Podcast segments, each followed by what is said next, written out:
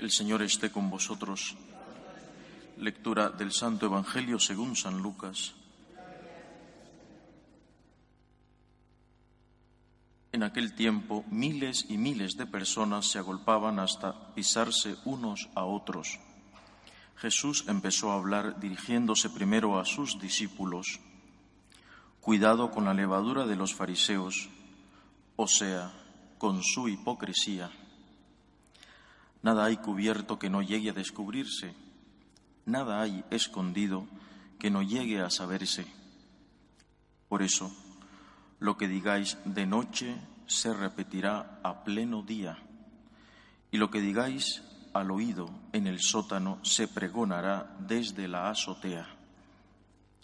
A vosotros os digo, amigos míos, no tengáis miedo a los que matan el cuerpo, pero no pueden hacer más. Os voy a decir a quién tenéis que temer.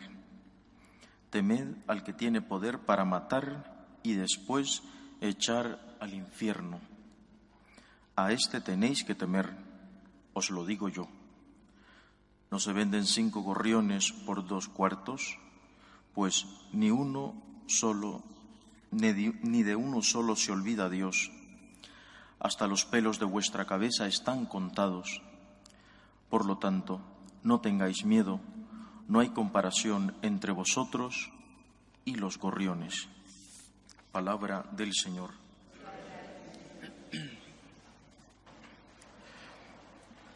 El miedo siempre, siempre viene del mal, siempre viene del demonio.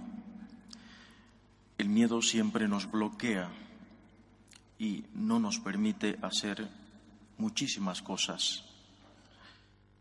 Sin embargo, cuando hay una intención pura, un corazón puro, como hemos rezado en el primer salmo de las laudes de hoy, cuando hay un corazón de verdad contrito, humillado, transparente, sincero ante Dios, un corazón que a pesar de sus pecados y de sus defectos busca a Dios, no tiene por qué tener miedo. Cuando la intención de entrada al menos es buena, es pura, cuando ese corazón es sincero y busca a Dios, no tiene por qué haber miedo. Si hay un miedo, habrá que buscar la causa de por qué ese miedo. Por eso es tan importante el autoconocimiento y saber y aceptar con humildad cuáles son nuestras debilidades, nuestros pecados, nuestras inclinaciones y con humildad buscar ayuda. Pero cuando el Señor está con nosotros, nosotros no nos fiamos de nuestras fuerzas, nos fiamos de las fuerzas de Jesús. Por el miedo, cuántas cosas buenas se dejan de hacer. Por el miedo, cuántos pecados de omisión hacemos. Por el miedo, cuántas obras de misericordia obviamos. Por el miedo, nosotros no nos fiamos de Dios y nos fiamos de nosotros mismos. En cambio, la otra cara de la moneda es la confianza. Lo contrario del miedo es la confianza en Dios. Cuando la confianza mía está puesta no en mí, sino en aquel que me ha salvado, que me ha llamado, que hasta ahora me ha dado la fuerza y que por la fe sé que me la va a seguir dando, no tiene por qué haber miedo. Es decir, hoy Jesús nos habla precisamente de esto. ¿A quién tenemos que tener miedo? ¿A Él? A Él no tenemos que tenerle miedo, si Él es quien nos ha creado por amor nos ha llamado a la existencia por amor y nos ha dado todo lo que tenemos por amor y no busca otra cosa más que la felicidad eterna para cada uno. Entonces, ¿por qué temer a Dios? ¿Por qué tenerle miedo a Dios? En cambio, dice Jesús, ¿a quién debéis tener miedo? Al demonio. A ese sí tenéis que tener miedo, os lo digo yo, dice el Señor. Aquel que tiene poder para matar. Se está refiriendo al alma. Por lo tanto, la pregunta principal de hoy es, ¿en quién estamos confiando? ¿Dónde está puesta mi confianza?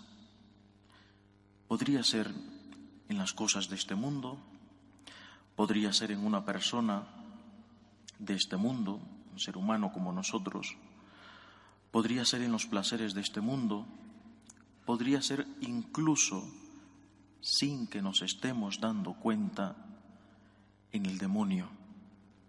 Hoy Jesús nos da al final del Evangelio, como habéis escuchado, eh, un mensaje de consuelo.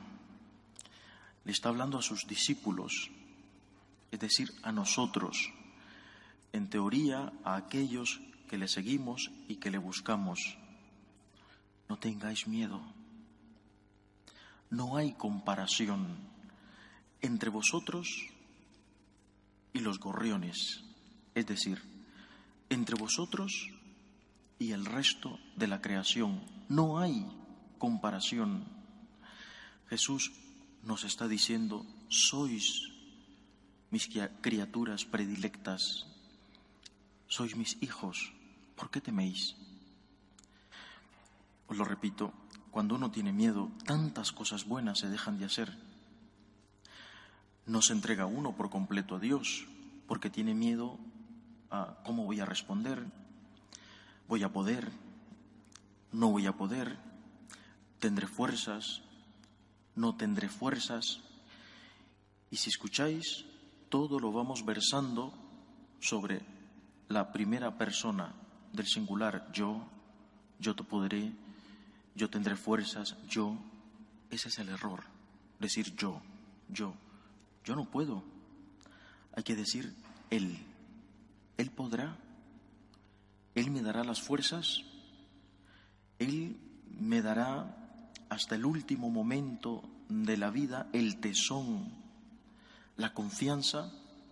La respuesta con toda seguridad es sí. A la primera pregunta es no, yo no puedo. Tú no puedes. Él sí. Por lo tanto, hoy Jesús nos dice, confía una vez más en mí. Es un mensaje en el fondo de confiar en la divina misericordia que no se cansa de llamar. Queridos amigos, revisemos el alma, en quién estamos confiando de verdad. Por el miedo que tantas cosas buenas de misericordia y de amor estamos dejando de hacer por confiar en otras cosas o en otras personas, en dónde, en qué nos estamos equivocando.